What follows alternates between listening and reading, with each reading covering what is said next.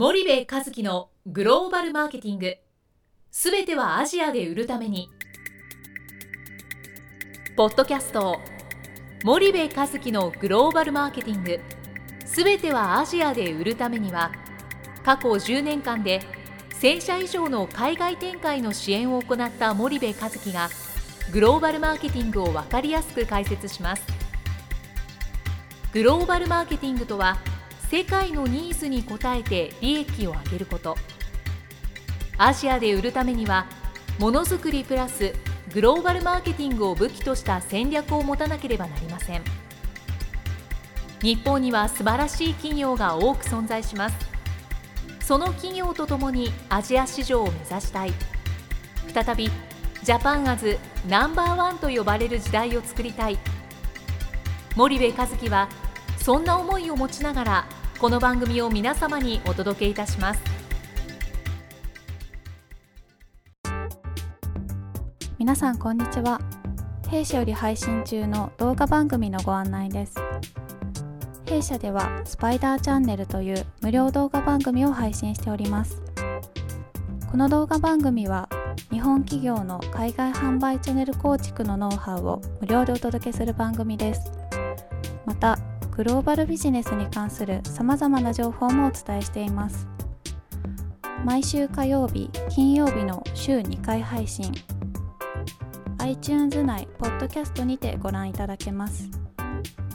iTunes にて番組タイトル名スパイダーチャンネル。大文字で SPYDERCHANNEL と検索ください。自動で最新動画がお手元に届く購読手続きが行えます。ぜひご覧ください。皆さんこんにちは。ナビゲーターの小林真彩です。皆さんこんにちは。森部和樹です。はい。森部さん本日のポッドキャストの内容なんですけども、はい。えー前回に引き続き、ええ。ーダイヤモンドオンラインの記事に掲載されておりました、はい。えっとタイトルがですね、はい。昭和というレガシーを引きずった平成30年間の経済停滞を振り返るということで、はい。えっと、平成元年とうん。平成30年のうん。世界の時価総額ランキングの比較について、ちょっとあの前回はいお話ししていただいたんですけども、まあ、なぜこうなってしまったのかとか、うん。まあ、今後どうなってしまうのか、うん。イノベーションを生めなかったっていう話と、はい、そのアメリカがなんで強いのかっていうのはアメリカはやっぱりシリコンバレーを中心にイノベーションできたって話と、やっぱり中国の台頭が素晴らしうんうんうんうん凄まじかったと、これはハードにおけうんるそのハイアールとか、はい Konkaとか Mideaとかさ、あのいろんなメーカーがあるけどそういうハードにおける中国企業の台頭だけじゃなくて、はい。えー IT テクノロジー系えーアリババやテンセントをはじめとした、ね IT テクノロジー系の中国企業の台頭も、含みですよと、いう話をしたんだよね。そうですね。でまあ日本企業としては、うん。まあタイトル通りですね、うん。昭和というレガシーをうん。引きずってしまったですとか、うん。まあ、イノベーションがアメリカのように起こしていなかったとお話しいただいたんですけども、はい。まあじゃあ今後ですねうん。その令和を迎えてうん。日本企業はどうしていけばいいのか、うん。ちょっと森部さんの方からお話しいただだけますでしょうか。ね。令和が終わる頃にもね昭和というレガシー引きずってたらまずいよね、でも引きずる可能性あるからね。小林さん笑ってるけどね。全然あるよ。そうか。終わる頃、うそうですね。令和になったからってなんか新しく自分が生まれ変わるなんてこんなの妄想だからね、そうですね。うん思い込み？毎年新年になったら今年はっつって抱負立ててやるでしょ、お参りして。うん。三が日終わったら忘れてない？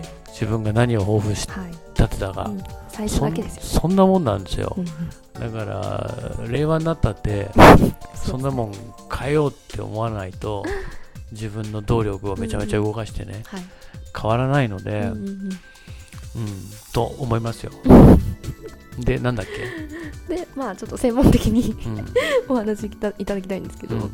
まあそうですねその令和をうん。でまあそうですね、うん。令和限ら関係なく、うん。まあ、今後うん。日本企業がまあこのランキングを見てうん。ちょっと感慨深いんですけども、はい、今後日本企業はまあどうしたら、うん。まあ、イノベーションを起こせるのか、うん。またもうそうですねアメリカですとか中国の企業のように、まあ、どうしたら日本企業は、うん。まあ、平成元年のように復活できるのか、なるほどね。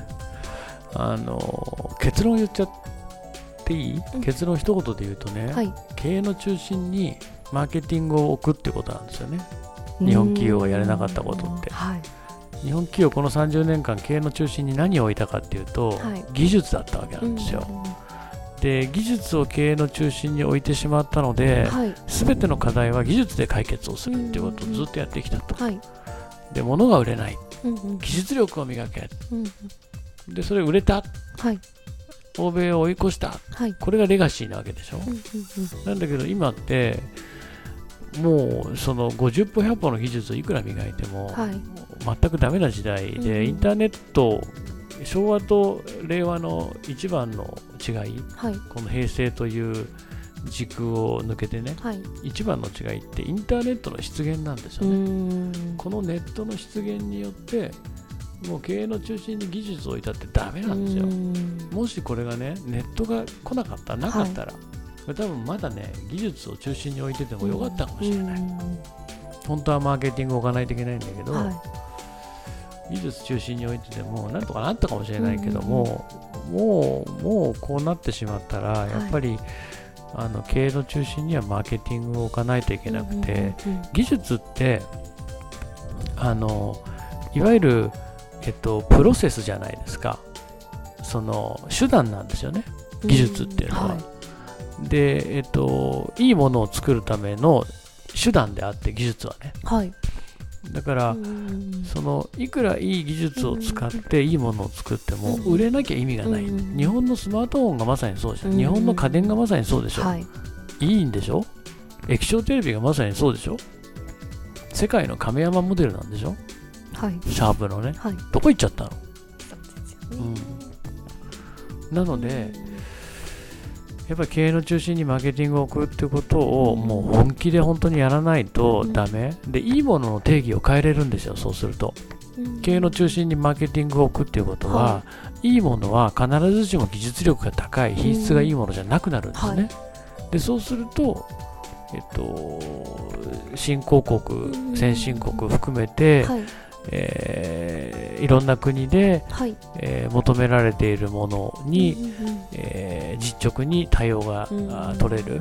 世界標準化をする上で、えーそれぞれの国に現地で強化していくってことが、えーできるようになるので、いかにそのおマーケティングをはい。経営の中心に置くかっていうことだと僕は思いますよ。だってそれを技術じゃなくてマーケティングを置けばね、はい。いいものの定義変えられるんですよ。うん日本企業がなんでこうなっちゃったかって言ったらいいものの定義を変えなかったから、うん。我々のいいもの日本国民1億2000万人がいいというもの、日本のメーカーが日本の市場に押し付けてきたいいというはい。製品、商うん品、うん。こういったものを我々はいいものだと言ってきてるわけでね、やっぱそこを変えていかないとダメなんじゃないかなと思いますというかうん。確信してます、はい。というところでいかがですか、うん。とってもわかりやすかったです。はい。う んありがとうございます。はい。はい。じゃあ本日のポッドキャストはここまでにいたします。はい。リスナーの皆様ありがとうございました。はい、ありがとうございました。本日のポッドキャストはいかがでしたか？番組では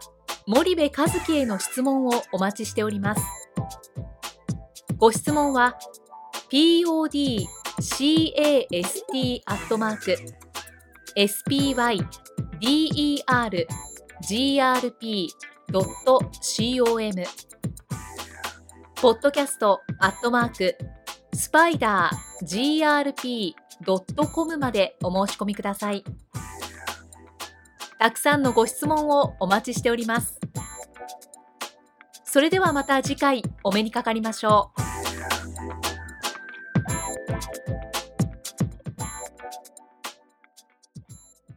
森部和樹のグローバルマーケティング。この番組はスパイダーグループの提供によりお送りしました。